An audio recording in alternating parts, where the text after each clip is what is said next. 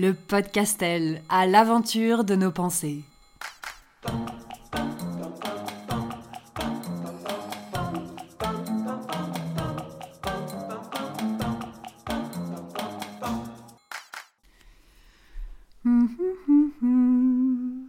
Ça va? Bon allez, jumpons dans épisode 8, se détacher du matériel. Je sais pas si ça t'arrive, comme moi, si jamais tu vas sur les réseaux sociaux, de tomber sur, euh, malencontreusement, malgré moi, des vidéos d'influenceurs, d'influenceuses qui vivent dans des petits palais ou dans des environnements qui font totalement rêver. Minimaliste, du bois blanc, euh, tout qui est harmonieux, c'est magnifique. La bibliothèque, les livres qui sont rangés, euh, avec un espèce d'arc-en-ciel de couleurs. Euh, mama. Et en fait, ça, envoie du rêve. Ça envoie du rêve. On est dans une société, peut-être plus aujourd'hui que jamais, pour le coup, ça c'est vrai, qui est complètement fada du matériel, fada de l'objet. La maison est devenue un, véritable temple, hein. un véritable temple à agrémenter de tout un tas d'objets, de meubles, de trucs design, etc. Et j'y suis également sensible, euh, même si, c'est marrant, dans la vie, pour avoir eu ma propre maison, dans mon quotidien, quand je regarde pas ces vidéos, je suis pas si sensible que ça euh, à une harmonie parfaite. Voilà. J'aime bien aussi ce petit euh, chaos poétique qui consiste à avoir un déodorant à côté du, liquide vaisselle ou, ou que sais-je. Et ce rapport au matériel, c'est quelque chose que j'ai beaucoup, beaucoup travaillé ces dernières années. Euh, qui est sûrement ce que Patricia Daré appelle dans ses livres, euh, une grande médium dont je suis euh, bluffée par la vision du monde. Elle appelle dans son livre à faire attention à la fausse lumière. Alors je pense que s'il y a bien un endroit où il y a de la fausse lumière, c'est bien les réseaux sociaux. Même si je suis en train de changer de point de vue, de le faire évoluer et que je commence à y trouver vraiment un intérêt par rapport notamment à Instagram. J'y reviendrai sûrement plus tard. Et je vous recommande, enfin je te recommande, la lecture de Patricia Daré, Conversation avec Walter Hofer, son ange gardien qui lui est apparu pendant le confinement et qui lui a révélé qu'il était un ancien SS, euh, un ancien SS nazi. C'est une lecture assez puissante. Euh, ésotérique et pragmatique en même temps, parce que c'est une femme qui est très réaliste, mais qui, voilà, il faut avoir une grande ouverture d'esprit pour lire ce genre de, de bouquin. Mais je te le recommande si jamais ça t'intéresse. Et euh, c'est ce livre en fait qui m'a mis sur euh, la piste de la fausse lumière. Et je pense que le matériel a vraiment un lien avec cette fausse lumière. Et en fait, je fais cet épisode suite au, à un mémo vocal de mon amie Christelle. C'est elle qui m'a donné envie de faire cet épisode sur ça, sur ce sujet-là puisque comme moi, elle est actuellement euh, dans des questionnements euh, de vivre à deux avec son copain. Alors moi j'ai peut-être un peu plus enclenché la chose depuis cet été, d'ailleurs j'en avais fait un, épisode euh, Vivre à deux sous le même toit, oh joie Je Je suis pas installée chez mon Georges, mais l'horizon se profile comme ça et je passe de plus en plus de temps chez lui. J'apprivoise son environnement, sa décoration, ces meubles, il en a beaucoup, et mon Georges est quelqu'un qui a euh, un père archiviste et une mère qui garde tout. Donc déjà, il m'a dit, d'un point de vue ADN, hein, voilà. Donc euh, il, il, jette pas beaucoup, il est quand même attaché euh, aux objets, beaucoup plus que moi. Et moi, plus je grandis, plus je suis minimaliste et plus je suis à l'inverse dans je ramène un truc chez moi, faut qu'un truc sorte. vraiment dans quelque chose de de ne pas me laisser envahir par le, par le physique, par le matériel, parce que je pense que je suis déjà tellement envahie à l'intérieur par mes pensées, il y en a tellement, que j'ai besoin de créer un équilibre, sinon ça, ça part dans tous les sens. Donc c'est vrai que j'ai un rapport au matériel qui s'allège de plus en plus. J'avais fait, euh, quand j'ai ramené toutes mes affaires, quand j'ai déménagé en 2020 et que j'ai quitté l'Est de la France, ça a été un j'ai fait un inventaire de vie. J'en avais besoin. C'était aussi le, commencement de ma thérapie, grand chamboule tout dans ma life. Et j'ai compté, je ne sais pas si tu l'as déjà fait, j'ai compté toutes mes fringues, mais même mes bijoux et même mes chaussures. tous mes items, tous mes objets reliés à mon corps, à ce que je pouvais porter sur mon corps. Et tu sais combien j'en ai compté? Vas-y, dis un chiffre. Ah, dis, ben dis, dis, dis. Mille.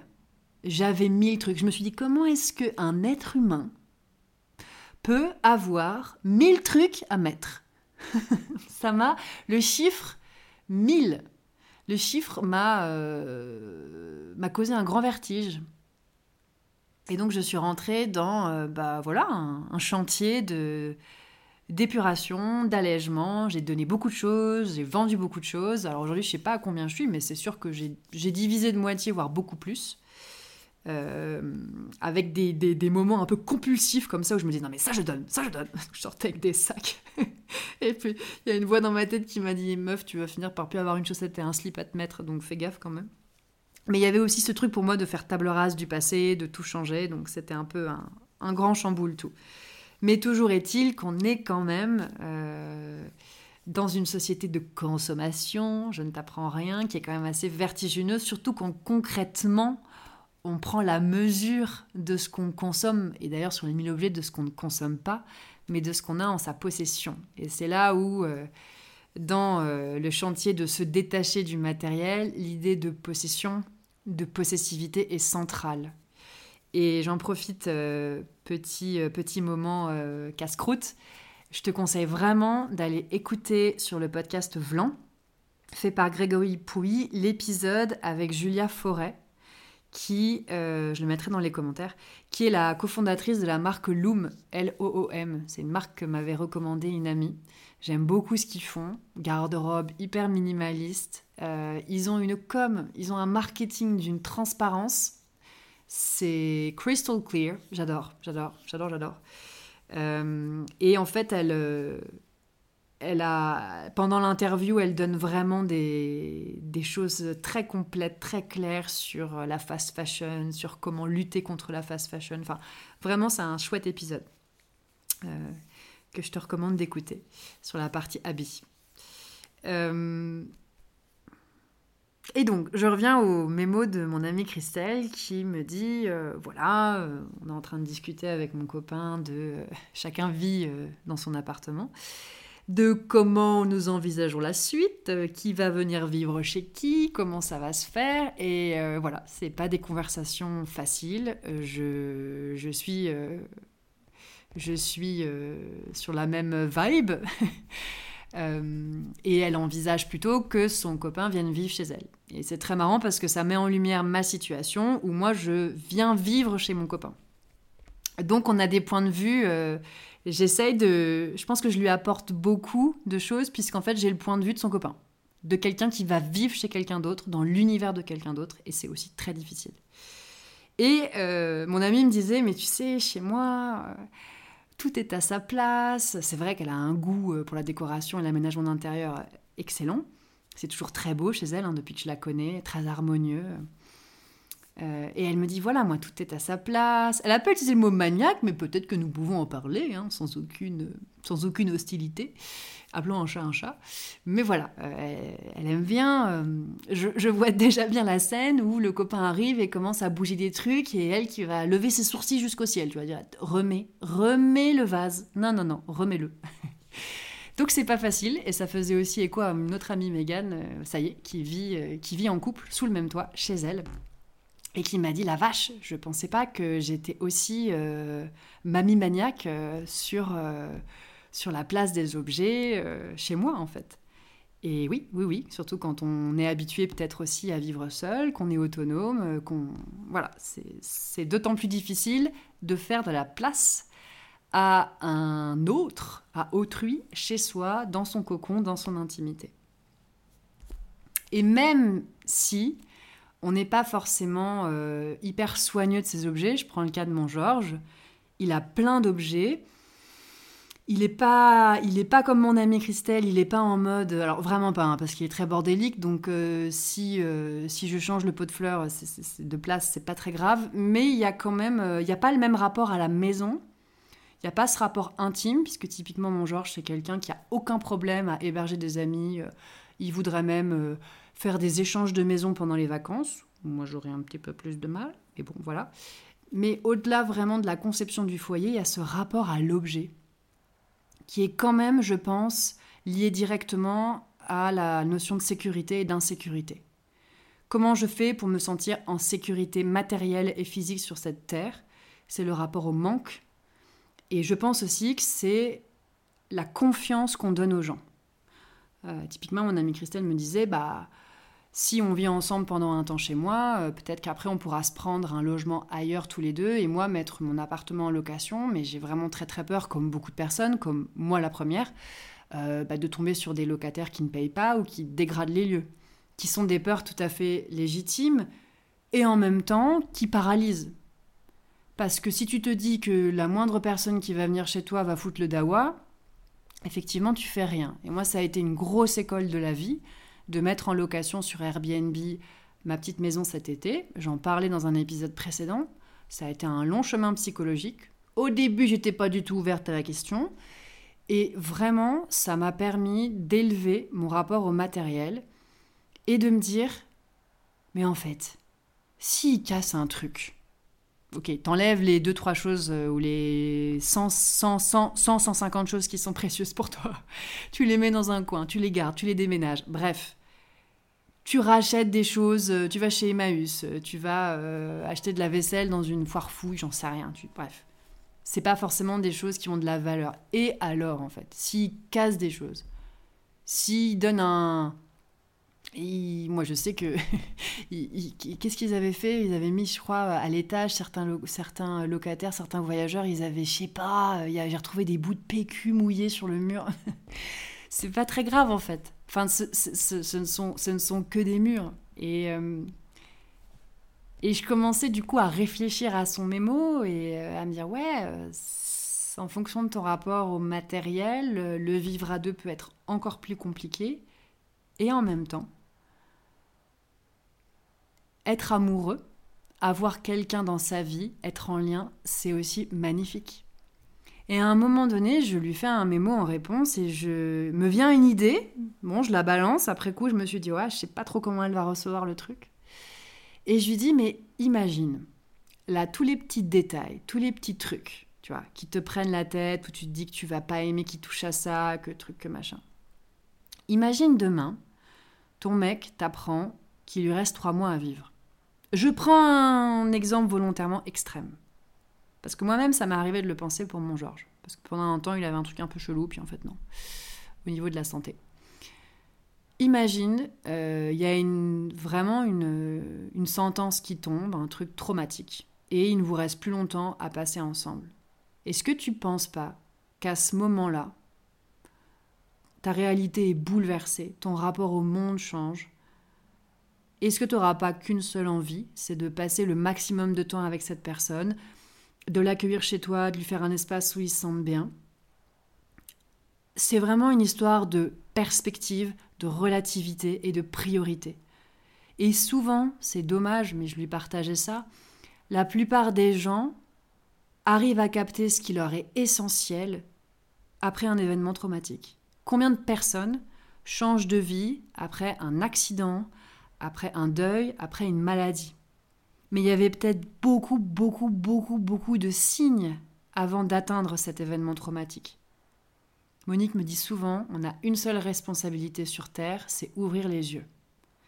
Mais ouvrir les yeux et être capable de regarder une réalité en face, prendre ses responsabilités, c'est pas facile.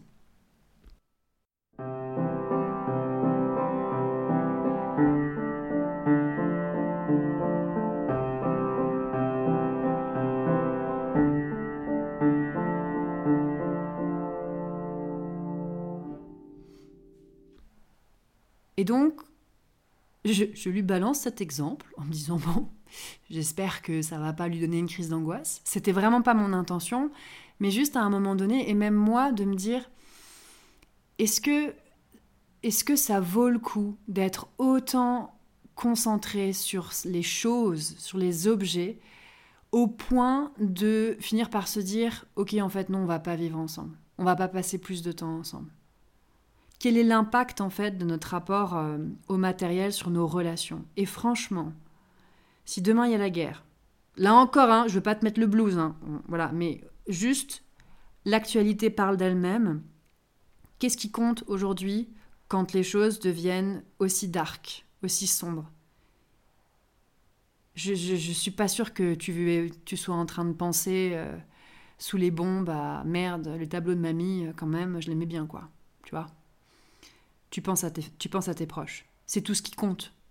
Et, et je crois pas qu'il faille attendre des moments comme ça pour se rappeler que ce qui compte dans la vie, et crois-moi, je reviens de loin par rapport à ça, parce que j'ai vraiment été dans une forme d'isolement intense ces dernières années. J'y suis allée de mon plein gré, j'ai un peu glissé, il y a eu un petit glissement de terrain entre la solitude et l'isolement. Bon, bah, je me suis pété la gueule, mais ça arrive, c'est comme ça. Et là, je suis en train de remonter et de me dire, mais qu'est-ce qu'il y a de plus précieux que le lien aux autres, en fait? Qu'est-ce qu'il y a de plus précieux que ça? Donc c'est vraiment ce, ce message-là que j'avais envie de porter, en tout cas c'est l'aventure de ma pensée, c'était de me dire mais merde, on se prend vraiment la tête avec le matériel, le matériel nous enchaîne et nous empêche de voir à quel point il y a d'autres choses qui sont importantes. J'avais demandé à, Monique de ce qu'elle pensait d'un des rêves que je faisais depuis, euh, depuis des années, mais depuis 3-4 ans, depuis un petit peu ce changement de vie, de paradigme, etc. Et je lui disais, je, je, je, je rêve extrêmement souvent, je suis dans une pièce vide, il y a plein d'affaires à moi, matérialité, hein. il y a plein d'affaires partout à moi, je dois prendre un train, et j'ai une toute petite valise et il faut que je mette toutes mes affaires dans la valise et en fait je sais que je n'aurai jamais le temps. Et il y a le tic-tac, tic-tac, tic-tac. Et il y a cette espèce, tu sais, de panique qui monte où je me dis, putain, dans 10 minutes, il faut que je sois à la gare. J'ai pas fait mon sac. Et il faut que je ramasse tout. Et il y en a partout. Et, et je me réveille avec un sentiment vraiment dégueu. Et ça arrivé plusieurs fois. Une fois, c'était un avion. Euh, bref, c'est pas très écolo tout ça. Hein. Mes rêves ne sont pas écolos. Hein. Eh bah bravo. Euh, et je me suis dit, waouh, c'est marrant. Et j'avais partagé ce rêve-là à Monique. Et elle m'avait dit, ben moi, ça m'inspire une seule chose. C'est une phrase de René Char qui dit L'essentiel est sans arrêt menacé par l'insignifiant. L'essentiel est sans arrêt menacé par l'insignifiant.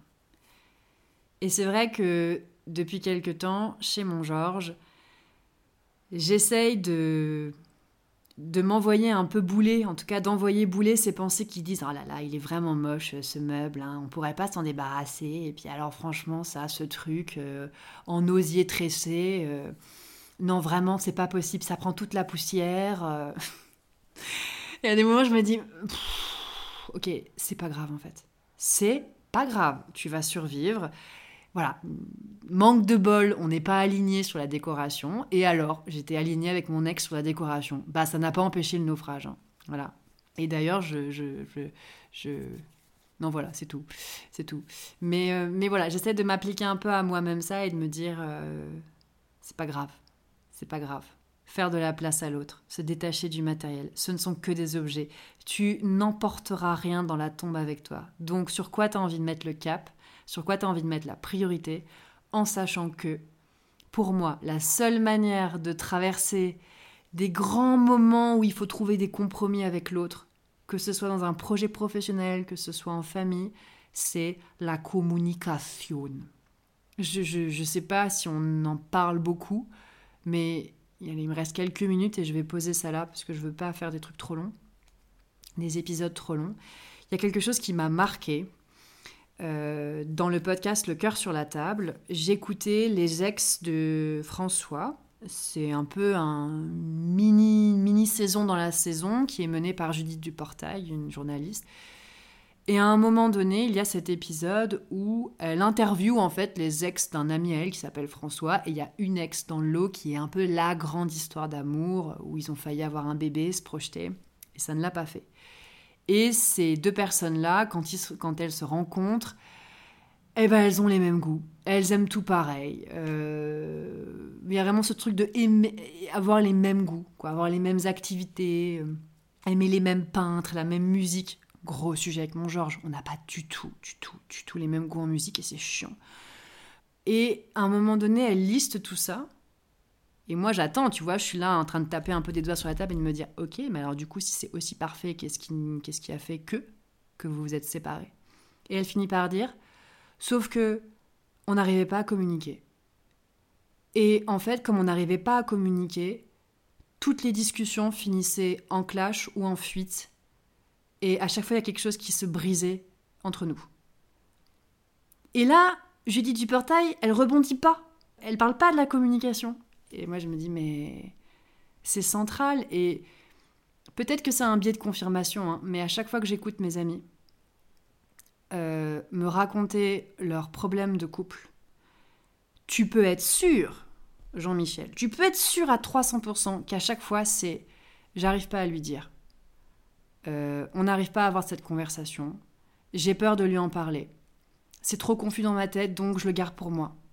À chaque fois, c'est lié à une absence de communication ou une communication qui ne porte pas ses fruits, parce qu'encore une fois, je suis convaincue de plus en plus qu'il faut vraiment qu'on apprenne à communiquer. Et c'est pour ça que là, je vais faire une formation euh, en communication non violente. Comme toute méthodologie, ça a ses limites, mais c'est pas le sujet pour moi. C'est juste qu'est-ce que je peux mettre dans ma besace pour vraiment réussir à avoir des conversations constructives qui font avancer le schmilblick?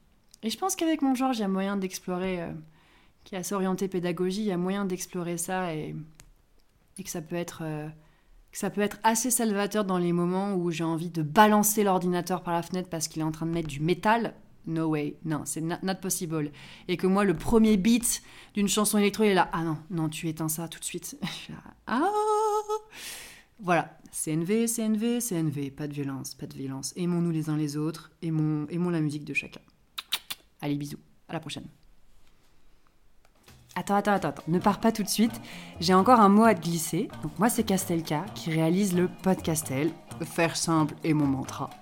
Et si tu veux découvrir et explorer mon travail, ce que j'écris, mes ateliers, entraînements et concours d'écriture, les photos que je prends sur le vif et bientôt les vidéos, tu as plusieurs options. Mon site www.castelka.com, mon compte Instagram, K Castelka.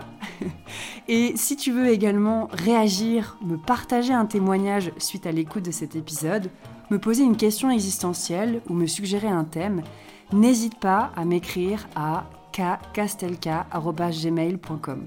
Ce sera un grand plaisir de te lire. Enfin, c'est la petite rengaine de fin de podcast. Tous les podcasteurs, podcasteuses te bassinent avec ça. Mais si tu aimes ce que tu écoutes, c'est vraiment important de le partager à tes amis, de t'abonner, laisser un commentaire ou d'accrocher des étoiles au ciel du podcastel. Allez, à bientôt et prends soin de toi.